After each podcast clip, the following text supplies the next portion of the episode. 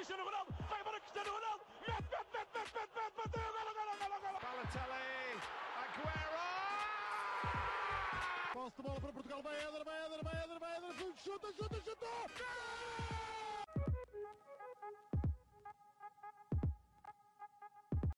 Olá, sejam muito bem-vindos a mais um episódio do podcast dos Panencas. Estou na companhia do habitual Miguel Rocha e do, num certo sentido do termo habitual, João Gil, que já gravou algumas coisas connosco este ano. Gil, como é que estás? Como é que te encontras no, no teu estado de espírito, digamos assim?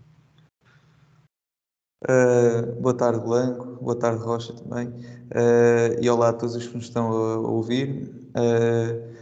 Estou bem, estou bastante bem em termos de saúde, sim, mas agora em termos futebolísticos, que é o que estamos aqui mais a tratar. Estou contente pelo primeiro jogo da temporada 2022-2023 do Benfica, que decorreu outro dia uh, com o Passos de Ferreira. Acho que foi um bom primeiro jogo para abrir a pré-época. Uh, portanto, olha, estou com, estou com um bom mood agora. Isso é bom, pá, isso é bom. Eu pensar que o Benfica já estava em pré-época desde o jogo com o Liverpool. Mas pronto. Uh, vá atacando aqui o tema principal de hoje, que é um bocadinho uh, a Liga no seu geral. A Liga termina hoje, só faltam ainda dois jogos, mas já não decidem grande coisa. Estamos a gravar isto aí às 4h20 do domingo. E pronto, e vamos fazer um pequenino balanço e abordar uma última vez esta época, uh, este que foi o nosso campeonato. Portanto, Rocha, podes começar tu, vamos pela ordem da tabela. Qual é que foi uh, a tua impressão geral do Porto este ano? Bem, olá a todos. Olá ao- Gil. Ahm, eu, como já, já disse noutros episódios também, acho que este Porto é capaz de ser o Porto que joga mais futebol da, da era Sérgio Conceição. Ahm, pela qualidade individual que temos, ahm, também pelas características que cada jogador tem. Ah, o Porto passou de um, de um tipo de futebol mu- muito mais vertical nas primeiras épocas de Sérgio Conceição um, também pelas, pelas características que os, que os nossos jogadores tinham uh, nessa altura. Obviamente que o, que o destaque, entre aspas, é, é Marega, mas mesmo outros jogadores como Tiquinho Soares uh, ou Abobacar um, eram jogadores muito, com muitas mais dessas características e até mesmo um meio campo, como por exemplo o Danilo Pereira e Hector Herrera, um, que não são propriamente criativos, digamos assim. Ah, enquanto que, que nesta época as características do- dos jogadores são, são bastante diferentes. Ah, o meio campo, que a dupla mais habitual foi o Uribe e Vitinha, ah, em que o Uribe tinha mais essas, ahm, essas funções defensivas e Vitinha, que é um, um criativo realmente de outro mundo que, que já se sabia, mas que ainda não tinha sido aposta ahm, regular neste Porto. Um, e outro também que é Fábio Vieira e Otávio. Um, são aqui uma tripla de jogadores um, que faz com que o meio campo do Porto uh, passe dessa verticalidade para uma criatividade muito superior.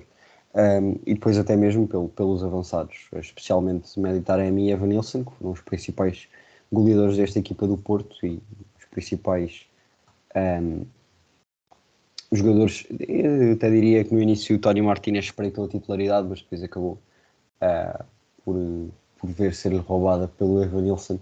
Um, e estes dois jogadores são jogadores que, principalmente Taremi, descaem muito para as aulas, vêm buscar muito jogo, uh, não são muitos jogadores de procurar o espaço nas costas do- do- dos defesas. Um, e portanto é um estilo de jogo que muda completamente um, o que, a ideia que se tinha do Sérgio Conceição, digamos assim. E isto também mostra que o Sérgio Conceição é um jogador que não. Um, um jogador, já foi. Uh, um treinador que, que, não tem, que não é teimoso na sua ideia de jogo. Uh, e isso também já falámos aqui no outro episódio uh, em relação ao Ruben Amorim. Um, e portanto vê-se que o Sérgio Conceição sabe adaptar uh, o estilo em que a sua equipa joga às características dos jogadores. E isso este ano fez toda a diferença uh, por um lado positivo. Porque realmente de quase todos os jogadores, diria eu, o Sérgio Conceição tirou o máximo que, que era possível.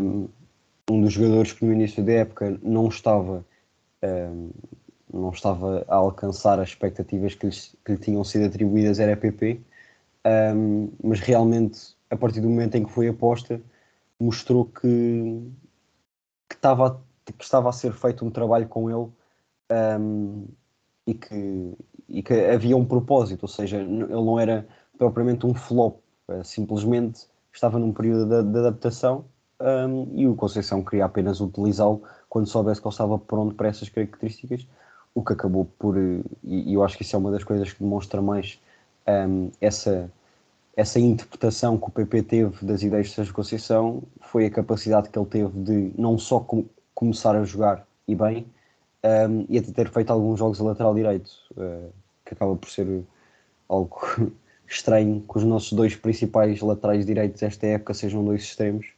Um, veremos o que, é que, o que é que se vai fazer quanto a isso na próxima época. Um, mas em geral, acho que foi uma, uma temporada bem conseguida, mas ainda assim não, não fico totalmente contente.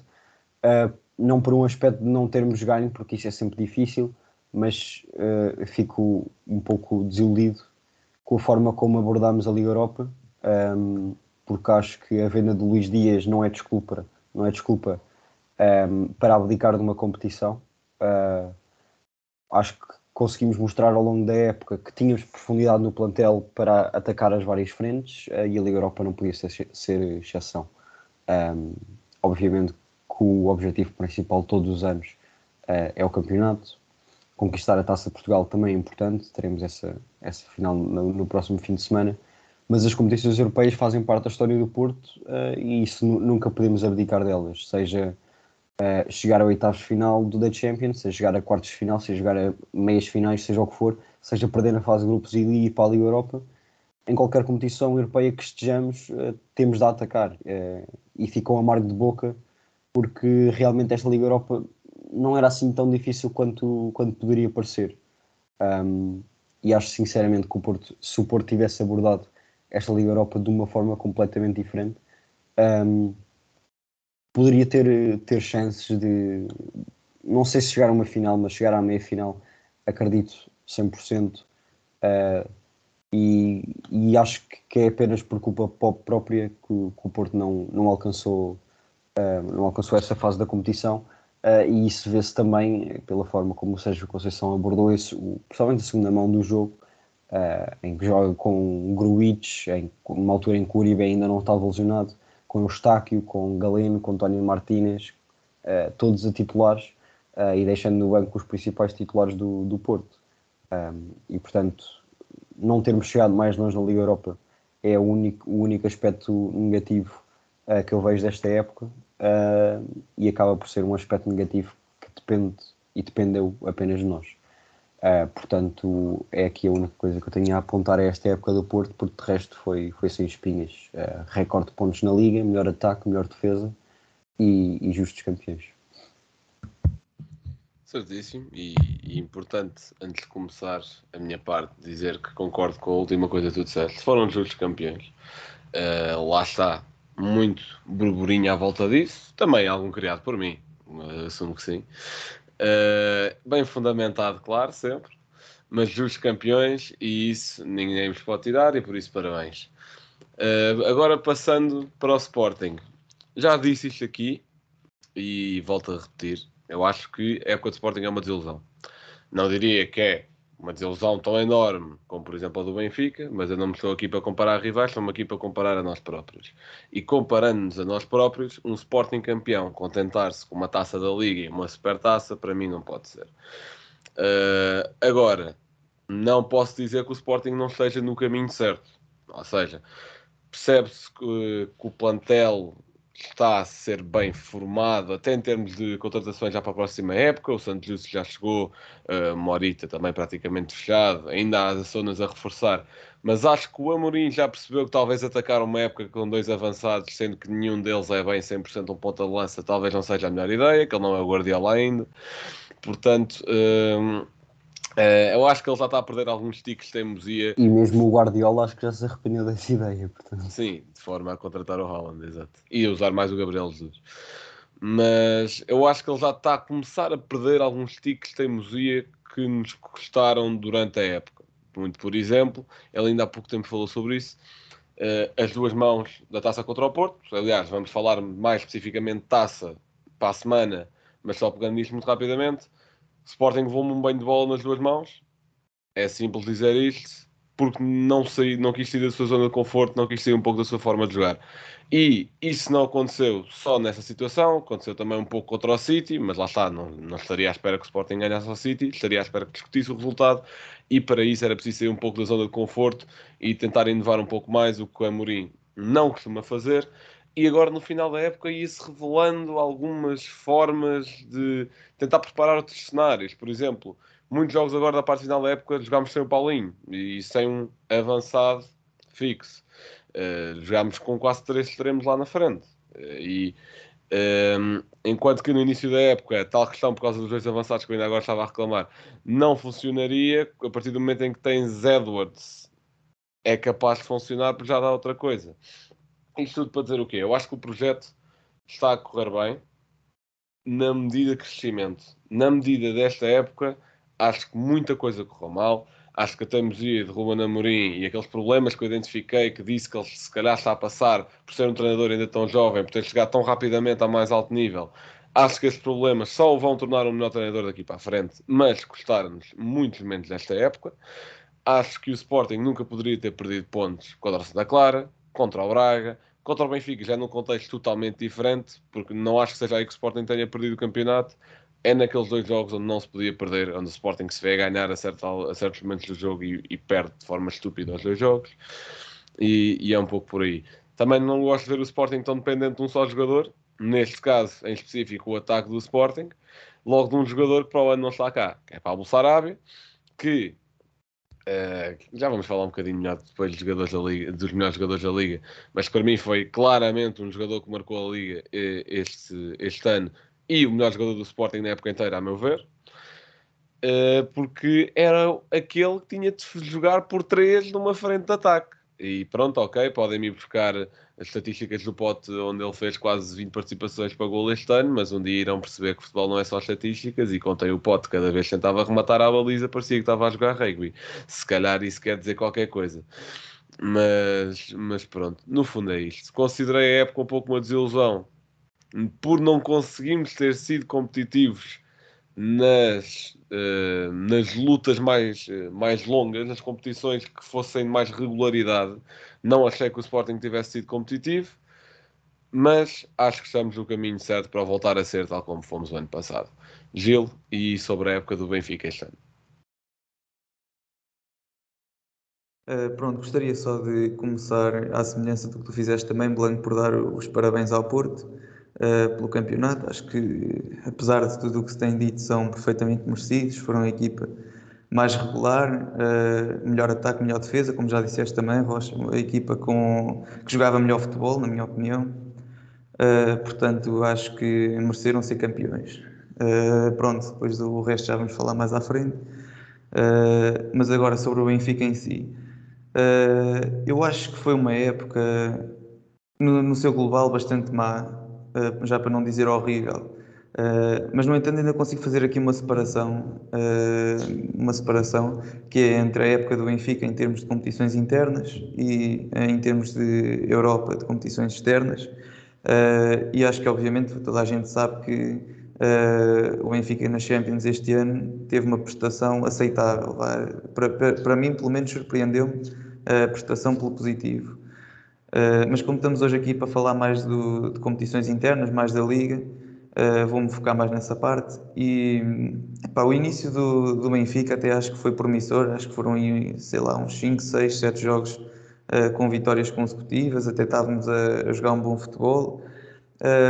mas depois, isto acontece sempre com o Benfica, pelo menos estes, estes dois, três últimos anos, chega ali a um ponto em que tem uma, uma derrota, um empate e começa tudo a, a correr mal depois é empates que não se entendem contra equipas de meio e baixo da tabela, como o Estoril, como uh, o, o, Gil Vicente, por exemplo, o Moreirense. Uh, é, é, derrotas no Estádio da Luz, é, é, jogos em que parece que a equipa não quer jogar. Uh, portanto, isto só no campeonato, na, nas taças, nós tivemos, nós chegamos a, acho que foi uma meia final com o Porto, da Taça da Liga, se não me engano, Uh, não, foi, foi, da Taça de Portugal. Chegámos a uma meia, uma meia final com o Porto e perdemos 3-0 também no, no Estádio Dragão. Aí levámos uh, completamente um banho de bola. Acho que foi até o último jogo do Jorge Jesus. Uh, depois com o Sporting chegámos à final da Taça de Portugal, perdemos 2-1, se não me engano.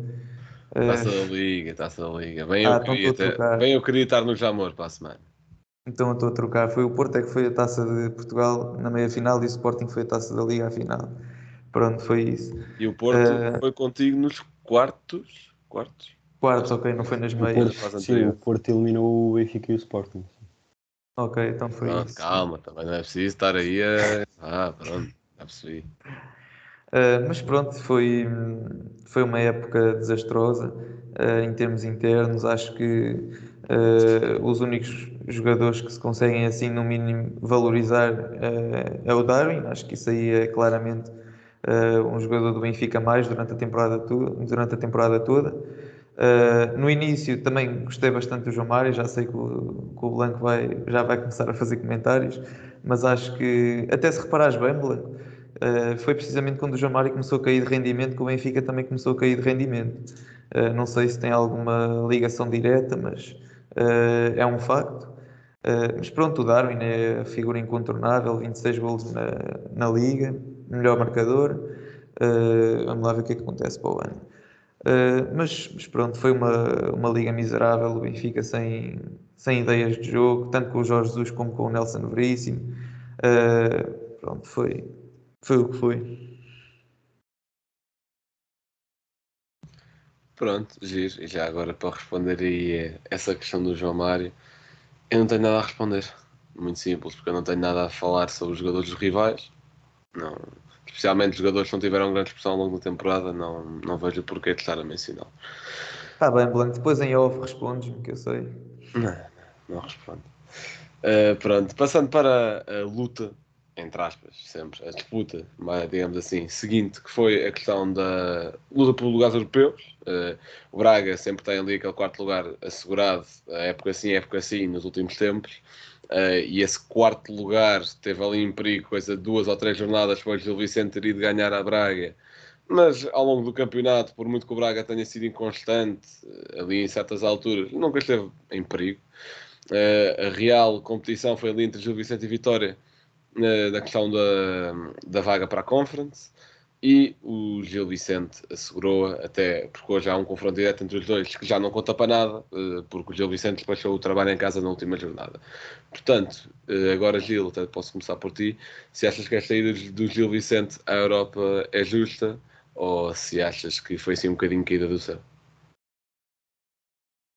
Uh, olha, Blanco, estou-me a lembrar uh, que o Gil Vicente foi ganhar ao Estádio da Luz, ali mais ou menos no, a meio da segunda volta, por 2-1 até. Uh, um jogo até bastante polémico, mas foi, foi ganhar à luz. Eu lembro-me de ter ficado impressionado com, com o futebol praticado pelo, pelo Gil Vicente nessa altura. Se bem que eu acho que o Gil Vicente tem vindo a talvez a perder fulgor para as últimas jornadas e, e a não jogar um tão bom futebol, porque naquela altura eu acho que atrás do, do Porto, acho que era o único, era o clube que jogava melhor futebol na, na Liga, naque, naquela altura, na, naquela altura do jogo com o Benfica, em que ganhou. Uh, apesar de tudo, pelo que fez na, na, na Liga, pronto, para estar em, em, no lugar que está, em quinto, uh, acho que acaba por merecer, está em quinto lugar, acaba por merecer. Muito bem, muito bem. E gosto como tu puxas, consegues puxar sempre abraço ao Benfica. Rocha, a mesma pergunta? Uh, eu acho que merece completamente. Um, também concordo que houve um período em que o Gil Vicente realmente jogava um futebol superior e acabou por uh, adiar esta decisão de, de quem ia a este último lugar europeu, uh, porque houve ali um período de 12 jogos em que o Gil Vicente não perdeu uh, e foi jogar fora a Braga, fora ao Dragão e fora à, Luz. Uh, e, e, em um desses jogos perdeu, tendo até inclusivamente ganho ao Braga e ao Benfica e, e empatado no Dragão. Um, portanto, é uma equipa que, que joga bom futebol um, e, e, lá está. Acho que são. Tem, tem, tem jogadores que, que eu acho que já falámos disto também no, no último episódio, um, que podem dar o salto. Um, pessoalmente diria o, o Pedrinho e o, e o Fran Navarro um, e o Samuelino, que neste caso já, já deu. Não, o Fran Navarro ainda não está nada decidido, Blanco. Mas acho que são, são jogadores que vão, que vão sair do Gil Vicente e isto é o que acaba por acontecer uh, nestes clubes uh, que pode prejudicar também a sua, a sua performance na, na, na Europa. Aconteceu quando foi o Passos, uh, quando, acho que a Académica também chegou a ir. sempre que vão esse tipo de clubes, é porque na, na época passada tiveram jogadores que realmente fizeram toda a diferença, mas que infelizmente para eles na época seguinte acabam por sair. Um, algo positivo penso será se o Ricardo Soares continuar a treinar o Gil Vicente, acredito que ele também o queira, jogar competições europeias, a não ser que, que vá, por exemplo, para um Braga, no, no, caso de Carlos Carvalhal sair, que é algo que também não está certo, um, mas acredito que ele queira continuar uh, neste, neste Gil Vicente, um, e acho que são, são justos vencedores Uh, porque cada equipa acaba por ter os seus objetivos uh, e nem todas querem conquistar o título ou nem todas querem chegar à Europa. Neste caso, um dos objetivos, acredito eu, mais a meio da época do que propriamente no início do Gil Vicente foi uh, chegar a um lugar europeu e acabou por conseguir. o Vitória é bastante abaixo do que se estaria à espera. no início da época, o, o Pepa acabava por, por dar esperanças, digamos assim, ao Vitória de uma, de uma campanha diferente nesta liga que, que acabou por não dar. Um, e, e, acho que isto, é, é, principalmente nos últimos anos, tem sido a disputa entre Braga e Vitória pelo quarto lugar e o Vitória ficar fora do top 5 uh, acaba por ser uma grande desilusão internamente para o Vitória.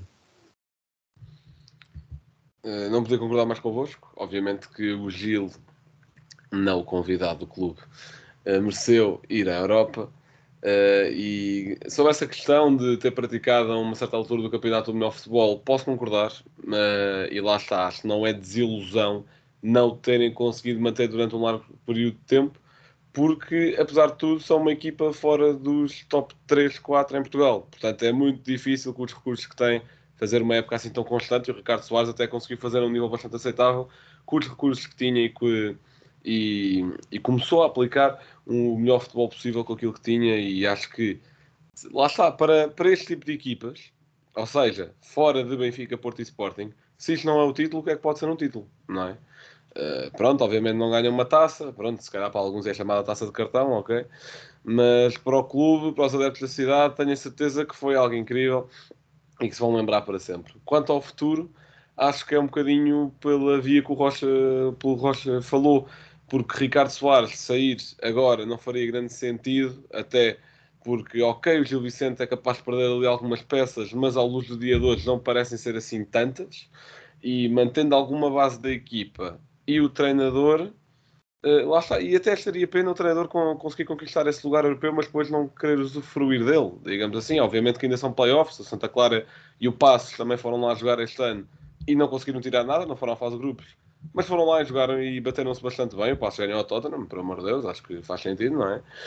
Um, e, e, acho que seria pena abordar, ou melhor, envergar pela, pela abordagem Pepa de sair um bocadinho antes. E também quanto a Pepa, acho bem o Vitória não ter despedido a meio da temporada e se não despediu a meio da temporada é porque vai continuar para o ano. E acho que, acho que isso faz sentido, dá continuidade ao projeto. Relembrar que o Ferguson demorou para aí uns 6, 7 anos até ganhar um campeonato com o United, sendo que ali no primeiro ou no segundo, num deles, eles acabou por ficar em 13 na Liga Inglesa. Se na altura o futebol era outro, eram todos tempos, é verdade, mas se aposta num projeto continuada é sempre a melhor forma de chegar ao sucesso, a meu ver, sim. E não é como se fosse um Zé Ninguém que estivesse lá a treinar, é, é, um, é o Pepa, que é um profissional que já demonstrou aquilo que pode fazer, e acho que com o tempo e com os recursos certos, também acho que é justo dizer que a equipa do Vitória precisa de investimento, ou um pouco mais do que aconteceu este ano, não é só a política de transferências que tem feito nos últimos três anos, que é abrir a lista do Wonder Kids do FM, ver quem é que está sem contrato e ir buscar, não é bem só assim que isso funciona, Uh, e acho que é dar tempo aos projetos que as coisas uh, acabam por correr bem. Portanto, acho, acho uh, realmente acho esta decisão de passar o Pepa de uma temporada para outra muito boa. Algo que não costuma acontecer em Portugal. Aliás, ainda a coisa, só foi o ano passado, foi no anterior. Um treinador da segunda liga foi despedido passado três jornadas.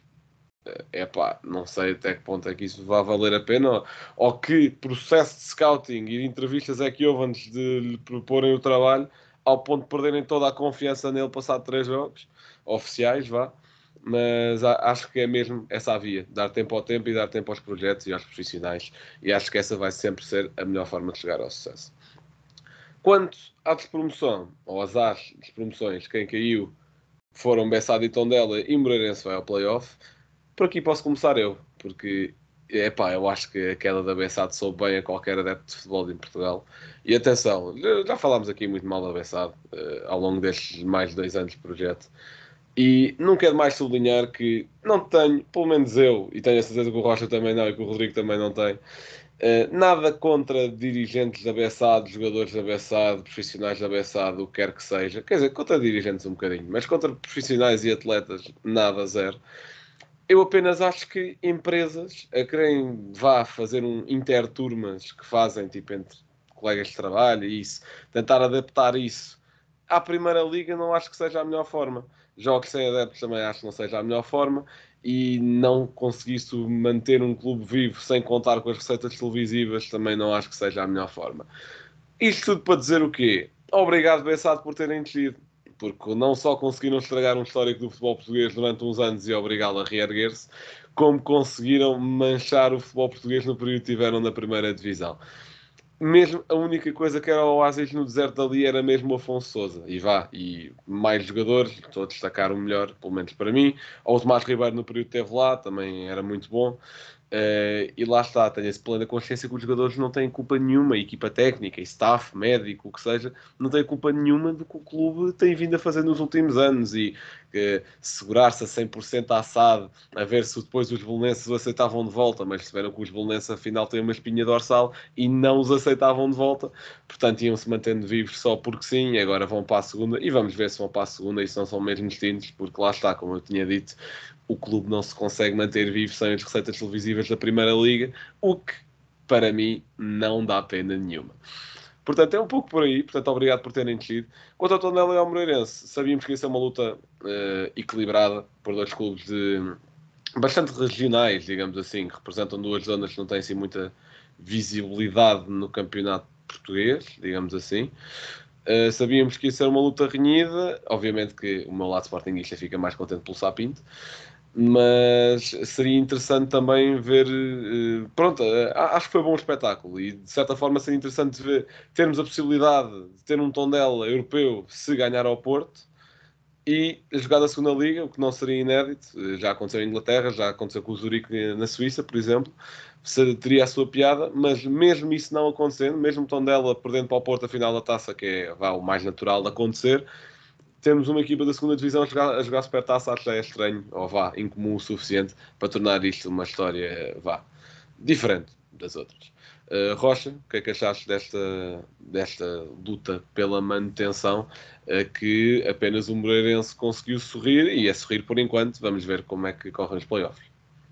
Sim, um, bem, o que tenho aqui a destacar é, é até o facto das equipas que subiram uh, manteram-se uh, penso que foi Estoril, Vizela e Aroca.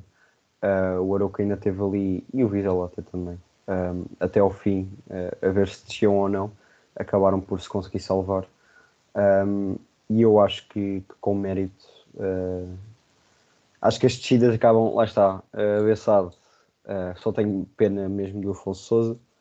Um, já se fala dele ir para, para a Polónia, o que é que é para o, para o segundo lugar atualmente do, do campeonato polaco não é propriamente um, um campeonato com grande visibilidade, é, acaba assim por ser melhor cabeçado e de certa forma uma coisa que eu quero sinceramente é que a carreira dele ainda se salve porque ele realmente é um miúdo com, com uma qualidade extremamente é, promissora.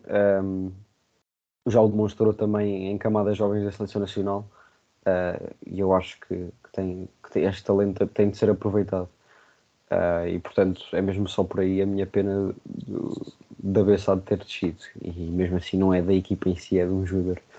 Uh, quanto ao tom dela um, e ao Moreirense, Moreirense que vai jogar playoff, uh, sou pessoas que, que, será com os Chaves. Um, um Chaves que por acaso estava a ver o jogo hoje de manhã e que teve o capitão uh, expulso. A equipa acabou por ceder um pouco às emoções do jogo um, e o Luís Rocha acabou por ser expulso. veremos também como é que vai ser este, este playoff. Um, o Tondela lá está, vai ser engraçado ver uma equipa a jogar supertaça porque o Porto foi campeão. E portanto quer ganhe ou não a Taça de Portugal, a supertaça será sempre um, um Porto Tondela. Um, e portanto vai ser interessante, seria ainda mais uh, se o Tondela lá está, chegasse à Europa, não para mim, uh, porque obviamente quero que o Porto ganhe a Taça de Portugal, um, mas, mas seria engraçado. Um, mas acho que acaba, acaba por ser totalmente merecido para as equipas que se conseguiram uh, manter. Uh, destaque também para o Famalicão, uh, que até há bem pouco tempo do, destas jornadas do campeonato teve para descer e teve mesmo acima da linha d'água. e também é um clube que eu acabo por, por simpatizar e acho que tem um bom projeto no futebol, um, tanto masculino como feminino, diga-se. Um, e portanto acho que acabam por ser para já duas descidas merecedoras, entre aspas, porque obviamente uh, merecer descer nunca é muito positivo. Um, e veremos agora entre Moreirense e, e, Chaves quem é que quem é que irá jogar na, na Primeira Liga para o próximo ano. Gil, a mesma pergunta. O que é que achaste desta questão toda das equipas para descer? Uh, quanto à, à acho que vocês já falaram bastante uh, bem da situação. Gostaria só de acrescentar que a Abeçada nos últimos anos, praticamente desde que se dividiu do, do clube os belenenses, que tem estado sinceramente fraquinha na, na liga. Uh, acho que na, na, época passada também tinha estado praticamente para descer, mas depois lá se aguentou.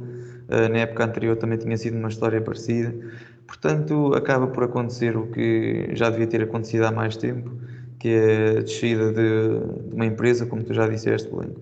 Uh, claro que os jogadores uh, não têm culpa, uh, o staff, a equipa técnica, os dirigentes não têm culpa do que, do que, se, do que se passa ali, mas sendo uma, uma equipa que, como tu também já disseste, se mantém viva devido unicamente ao, ao, ao público que assiste, nomeadamente aos jogos com o Benfica, Porto e Sporting, e às receitas televisivas, não é da Primeira Liga, que já se sabe que são muito mais avultadas do que da Segunda Liga.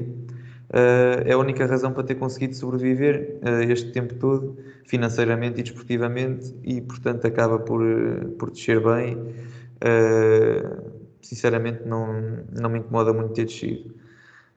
Quanto ao tom dela, já é uma história um bocadinho diferente. Acho que o tom dela é uma equipa ali da zona centro, a zona ali mais ao pé da fronteira do interior com, com Espanha.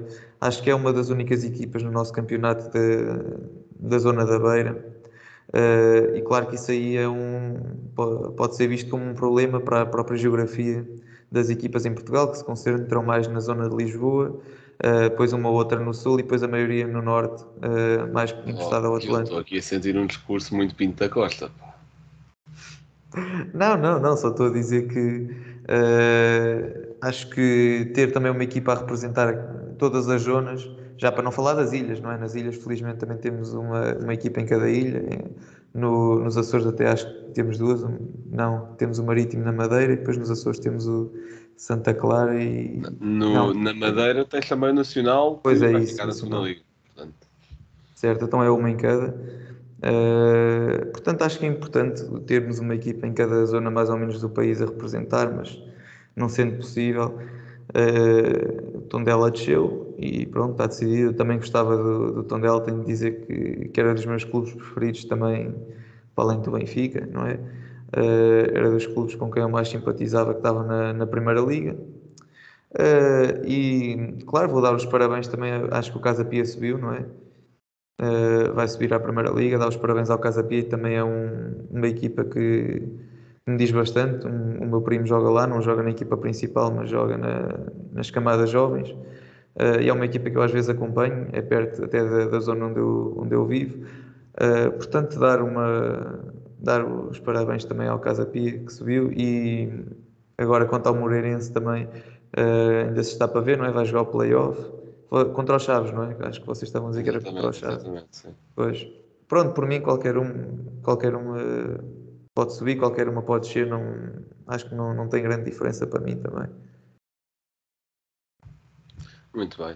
E, e pronto. E para fechar, não, depois ainda queria fazer assim uma pergunta surpresa, mas uh, agora uh, sobre os melhores jogadores, acho que Rocha, podes começar tu.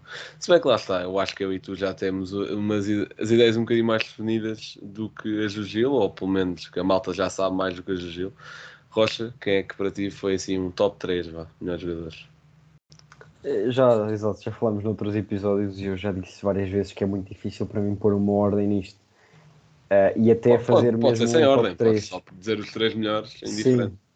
Um, eu acho que três, três que têm de entrar é, é o Vitinho, o Otávio e o, e o Sarabia.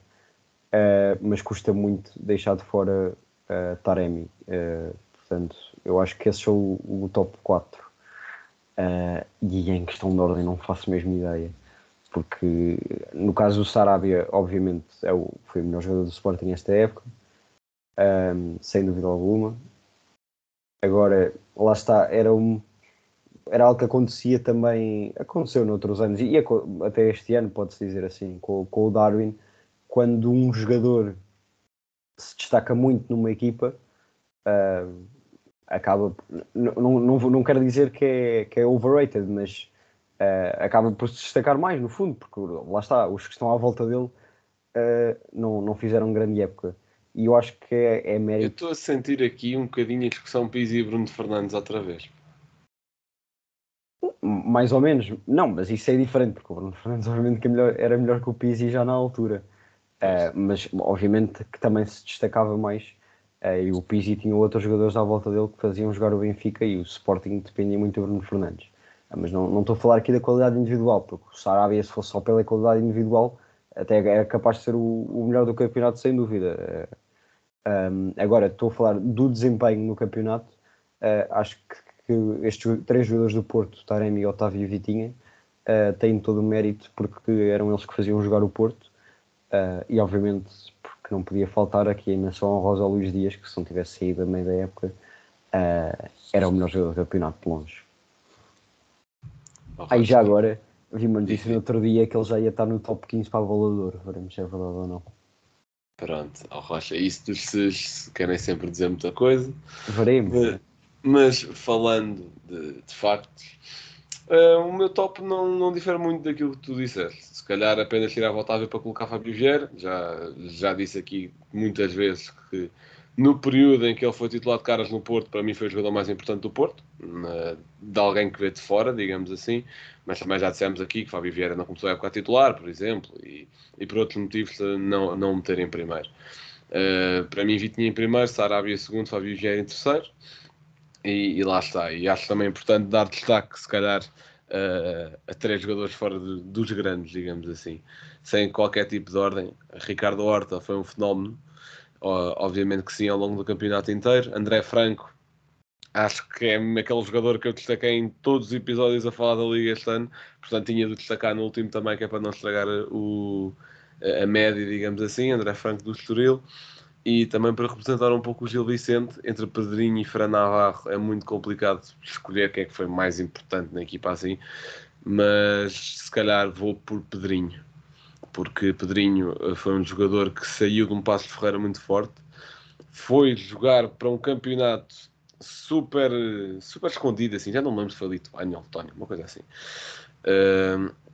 E lá Foi, está, foi e- o Tónia, e- sim, jogou no Riga. Letónia, ok. Eh, e hum, lá está, isso também nos deve levar um pouco a pensar o que é que faz um jogador eh, querer sair de uma equipa que luta ali para estar em 6, em 7 no campeonato português a ser titular de caras numa equipa da Letónia. Eh, e isso pode até revelar muitos problemas no nosso campeonato. Mas ele foi para um campeonato menos competitivo, voltou e não perdeu qualidade nenhuma e, e continua a, ser, a ser um dos melhores jogadores da nossa liga, na minha opinião. E lá está, destaca, destaca esses três, o Ricardo Borta, o André Franco e o Pedrinho.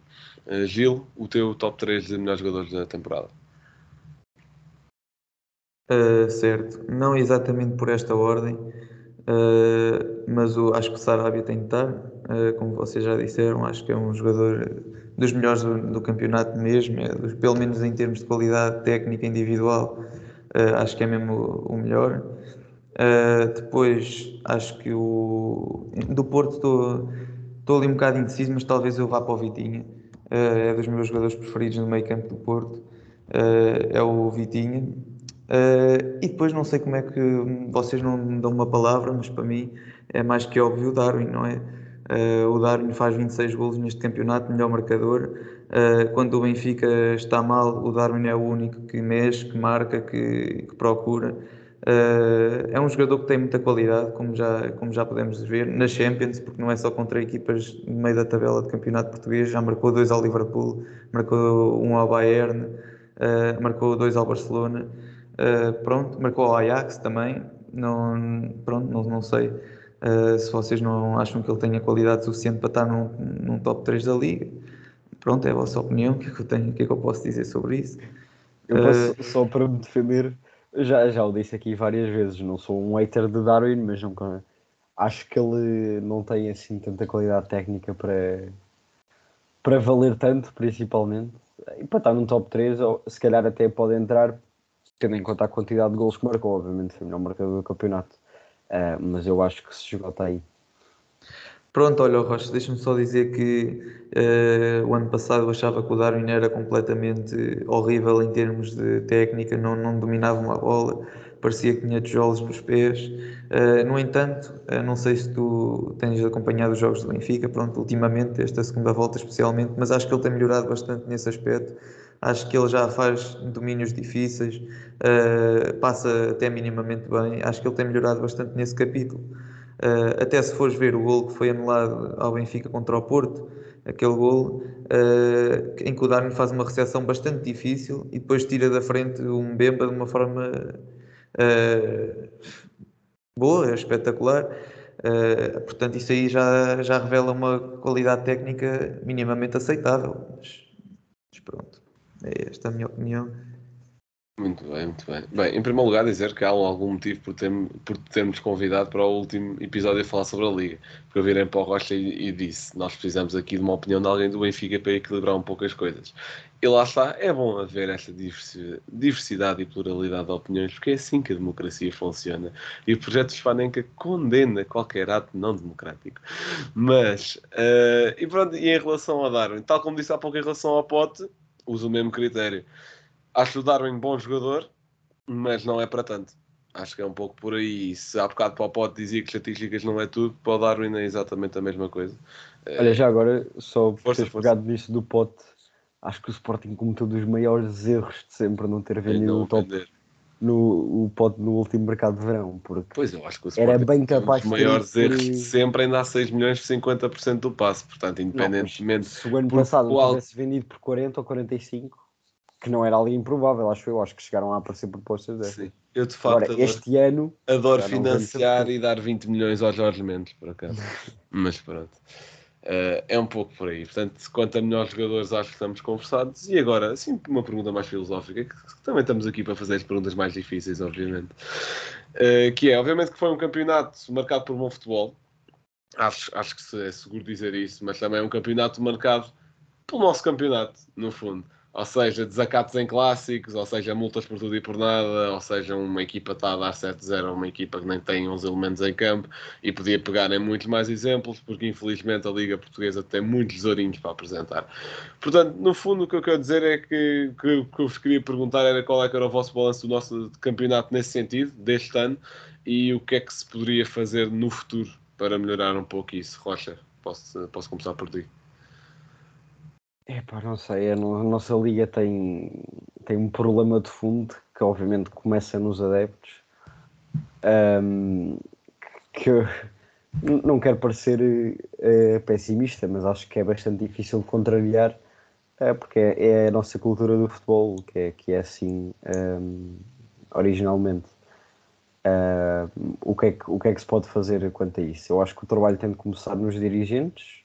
Um, ser prolongado para os órgãos de comunicação social e, e o resto é rezar que os adeptos uh, mudem através dessas iniciativas uh, e através, lá está, de verem uh, os seus exemplos, pelo menos as pessoas que no mundo do futebol os representam, um, a terem atitudes diferentes. Um, e obviamente que este ano especialmente aconteceu nos clássicos, mas até não só nesta época, mas em jogos anteriores, um, mesmo contra equipas de meia, de meia tabela, uh, sempre que há desacatos, uh, sempre porque, e isso até faço, não é bem uma meia-culpa, mas um, ou seja, o, o, Porto, principalmente quando perde, uh, quando perde pontos, e isso tem muito a ver com, com o caráter do Sérgio Conceição, que eu nem quero imaginar como é que é viver com, com aquele homem quando ele perde uh, um jogo, porque realmente é um homem que vive de vitórias uh, e, e, vive mesmo aquilo. E quando, quando perde um jogo, ninguém o aguenta. Um, e portanto, tem, temos e todos um, de aprender a, a perder. Um, obviamente que que essa forma de encarar o jogo, de querer sempre ganhar e essa, essa mentalidade competitiva nunca pode desaparecer. Uh, agora, a forma de o transparecer é que eu acho que tem de ser outra. Uh, e, portanto, mesmo no, nos próprios jogadores, uh, a quantidade, e não estou a falar de faltas e faltinhas e pequenas discussões, estou a falar mesmo, pessoalmente, acho que o maior exemplo foi o que aconteceu no, no Porto Sporting no Dragão, que aquilo é uma completa vergonha o que acontece porque foi tudo provocado por jogadores. Uh, não, não foi adeptos a invadir em campo, não foi nada, foi tudo provocado por jogadores. Uh, e isso, isso não pode mesmo acontecer. se os jogadores muitas vezes reclamam e se queixam de, do ambiente no futebol, acho que eles têm de ser os primeiros a dar o exemplo. E enquanto isso não acontecer, acho muito difícil os adeptos também mudarem. portanto, lá está, volto ao, ao que disse no início acho que tem muito a ver com a nossa mentalidade e com a nossa cultura futebolística. É algo bastante difícil de mudar. Um, e, ah, e já agora, só falar em mais um aspecto também a ver com a Liga, uh, que, é, que é um órgão do futebol que deveria servir para organizar um, e, e, fazer a manutenção de que tudo acontecesse às mil maravilhas no futebol, uh, e não é isso que faz. É, ainda traz mais uh, peripécias para o futebol, ainda traz mais uh, coisas duvidosas, uh, castigos e multas dois e três meses depois do, dos acontecimentos é, é, algo que não faz nada bem à nossa liga um, e que é provocada por ela própria. E portanto acho que há muita coisa a ser mudada. Também da parte do Conselho de Arbitragem acho que há muita coisa a ser mudada. Já falei disto aqui várias vezes e é, é das coisas que me irrita mais no futebol. É sempre que um jogador ou um treinador uh, diz alguma palavra sobre um árbitro uh, é automaticamente multado ou, ou, castigado ou o que for. Eu acho que isso não pode funcionar assim. Uh, se os jogadores estão sujeitos às críticas, os árbitros também o têm de estar. isto, quando eu digo, não é um, um treinador ou um jogador que, que no fim do jogo vai enfrentar um árbitro e gritar com ele, e isso obviamente leva ao cartão e depois é castigado como tiver de ser. Mas agora, e aconteceu várias vezes, em flash interviews ou em conferências de imprensa, um treinador que transmite de forma uh, educada uh, a sua opinião sobre o que é que foi o desempenho de um, de um certo árbitro num jogo, não, não, pode ser multado só, só, porque, só porque está a dar a sua opinião. Isso, lá está. Se nós aqui defendemos também toda a democracia isso tem de acontecer no, nos árbitros também. Eles não, não são superiores a ninguém. Uh, eu acho que isso é dos maiores problemas nos árbitros. É, uh, eles ainda não perceberem, e eu também já contei aqui que fui árbitro durante há dois ou três anos uh, e via isso. Há muitos árbitros que querem ser o centro das atenções e não podem ser. Têm, têm, têm de se reduzir à sua significância, que, que, que, é mesmo assim, porque é a verdade os, o, quem está lá para dar o espetáculo são os jogadores, ponto. Os árbitros estão lá para garantir que aquilo acontece. Uh, não, não é para, serem eles a dar o show-off. Um, e portanto, uh, se há iniciativas que podem, podem melhorar isso, como já falámos aqui de flash interviews nos árbitros ou, ou algo do género, uh, algo que, que, também tem de mudar é realmente essa forma como os árbitros hoje em dia são. Os árbitros, nem sei se não, não posso estar a falar aqui individualmente pelos árbitros, mas o Conselho de Arbitragem, sem dúvida alguma, são florzinhas de estufa que sempre que lhes cai uma crítica ehm, fazem logo queixa. Isto não pode ser assim, tem de saber aguentar com as críticas, porque se, se dizem que, que às vezes erram porque são humanos, então se são humanos também têm de levar com críticas e isso é assumir os seus erros. Uh, e portanto, acho que isso por aí já poderia mudar alguma coisa. Olha, concordo 100% com, com tudo aquilo que disseste e pegaste em vários temas interessantes e vou querer especificar um deles que é o da Liga.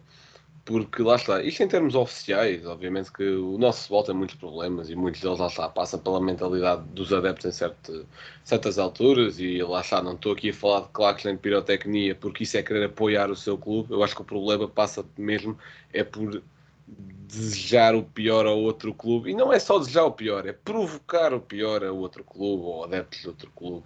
E acho que há muita coisa ridícula. E mesmo dentro do próprio clube, sabemos o que é que aconteceu no dia das celebrações do Porto, não faz sentido nenhum também, em qualquer tipo de circunstância. E aconteceu com o Porto, tal como poderia acontecer com outro clube qualquer, não é por aí.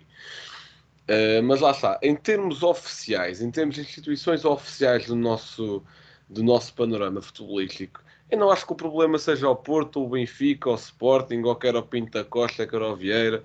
Eu acho que o pior que nós temos em termos oficiais é a Liga, que é só a pior instituição de sempre. Porque a Liga criou-se para a Federação não ter que aturar com tudo o que seja campeonato e criou-se a Liga para tomar conta da segunda Liga, da Liga e da Taça da Liga, se não me engano. Acho que são estas as, as competições que a Liga organiza.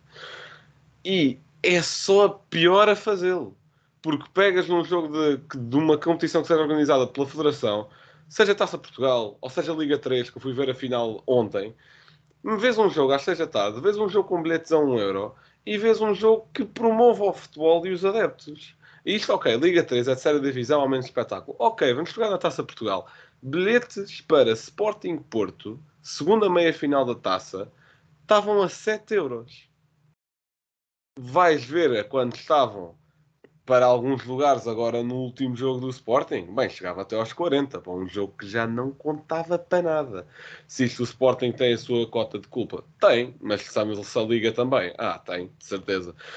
E lá está, horários não fazem sentido nenhum, preços de bilhetes não fazem sentido nenhum. Lembro perfeitamente quando o Sporting foi jogar a Braga, o preço para, para os adeptos do Sporting por um bilhete eram 90 euros. 90! Por um jogo da segunda jornada do campeonato não decidia rigorosamente nada. Uma coisa ridícula. Uh, depois é tudo o que seja multinha, não só por opiniões, por cânticos. Agora, é que isso, é, ok, eu percebo que não tem de se condenar tudo o que seja gesto anti-fair play no futebol, mas ali a linha entre condenar coisas que devem ser condenáveis e limitar, e limitar a liberdade de expressão é uma linha tenue. A Liga já furou completamente para o lado de limitar, limitar a liberdade de expressão, o que não faz sentido. Ou seja, é a mesma coisa de.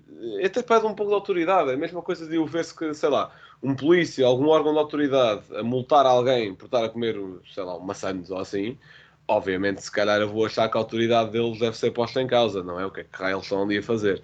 Se calhar a Liga dar multa a tudo o que vê, a um treinador que educadamente critica a arbitragem, a um treinador que educadamente diz qualquer coisa que a Liga não concorda, obviamente que a sua autoridade vai sair manchada e sinceramente não vejo nadinha de positivo desde que Pedro Proença e a sua equipa assumiram a Liga. Pronto, umas web summits, e umas reuniões e umas coisas, e um novo edifício, lançar pedras, eh, e é pá, uma coisa, tudo espetacular, tudo espetacular para inglês ver e se calhar faz capas de notícias interessantes lá fora.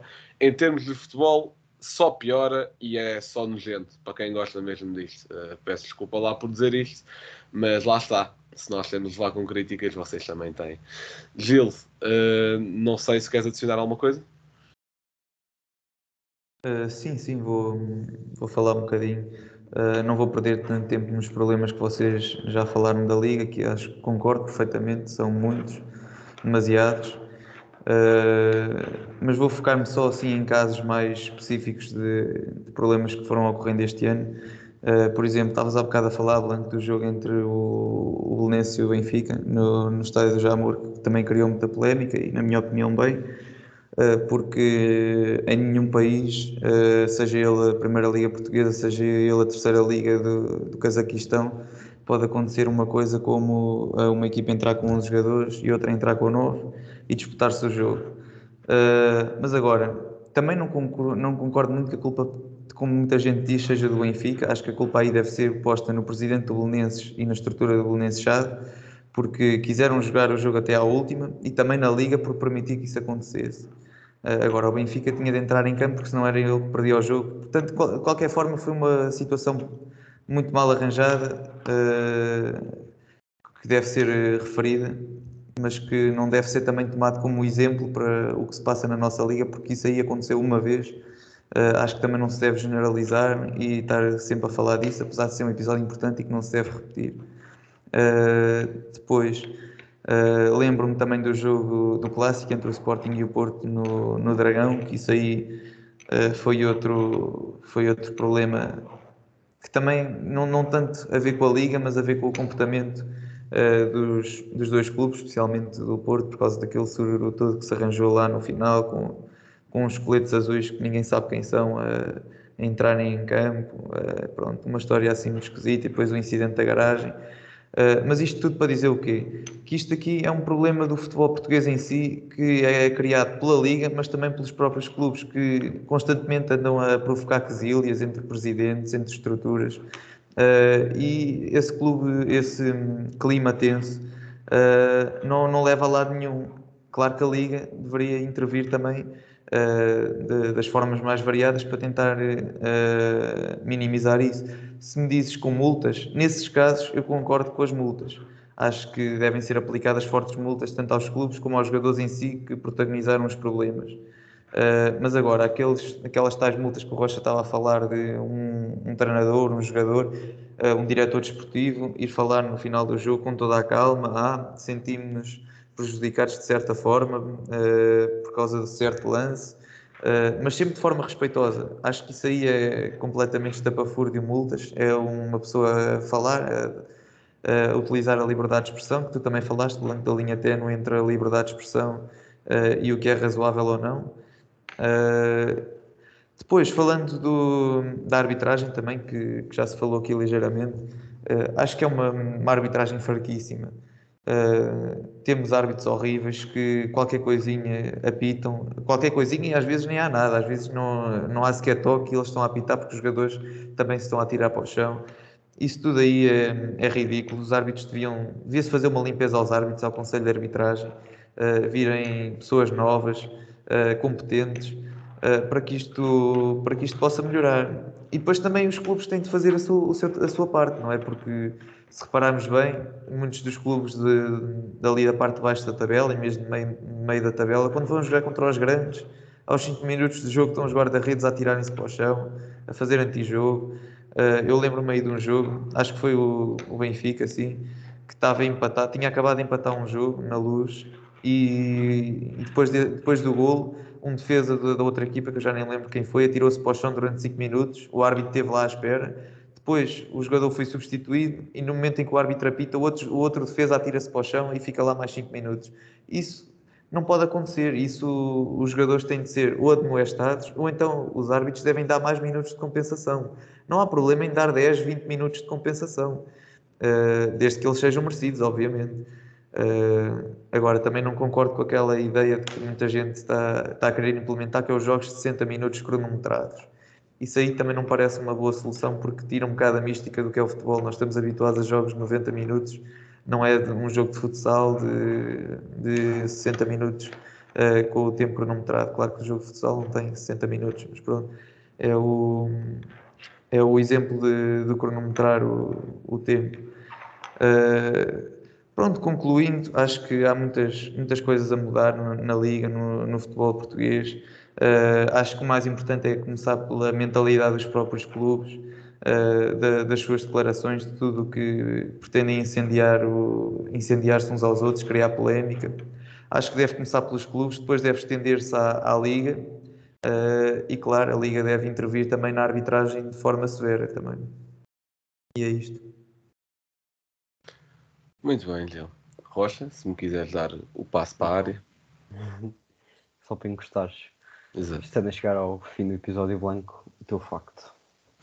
Muito bem, não querendo ser clubista, mas já sendo, vou falar de Pablo Sarabia, que já disse aqui, para mim, melhor jogador do Sporting este ano.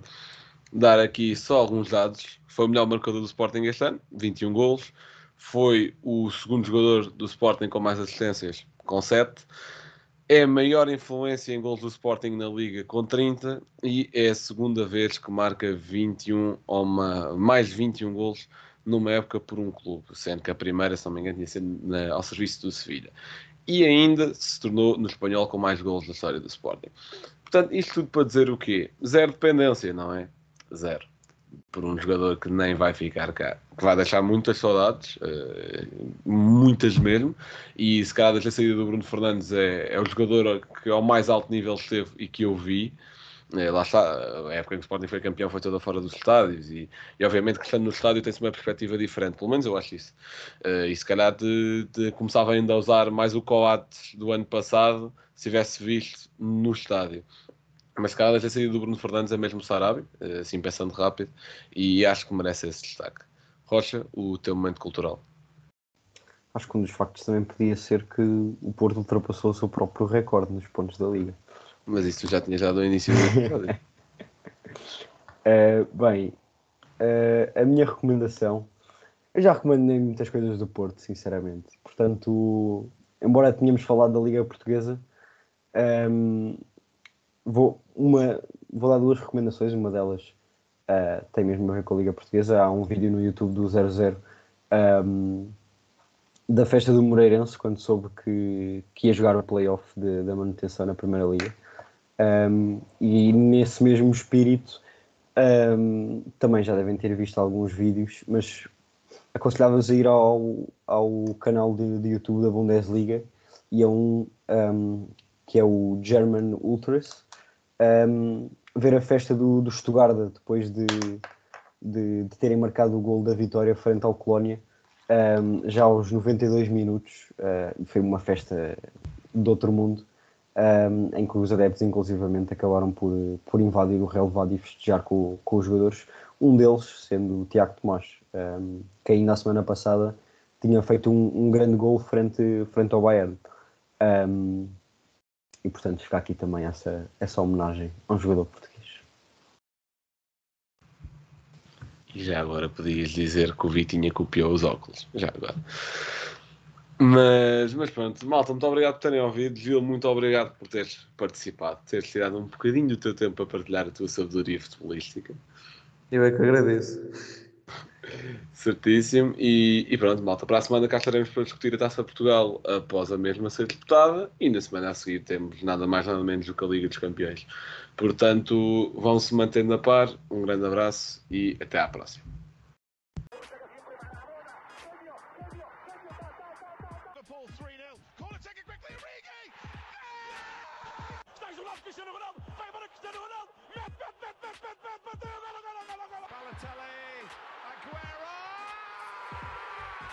de bola para Portugal. Vai Éder, vai Éder, vai Éder, vai Éder. Chuta, chuta, chuta!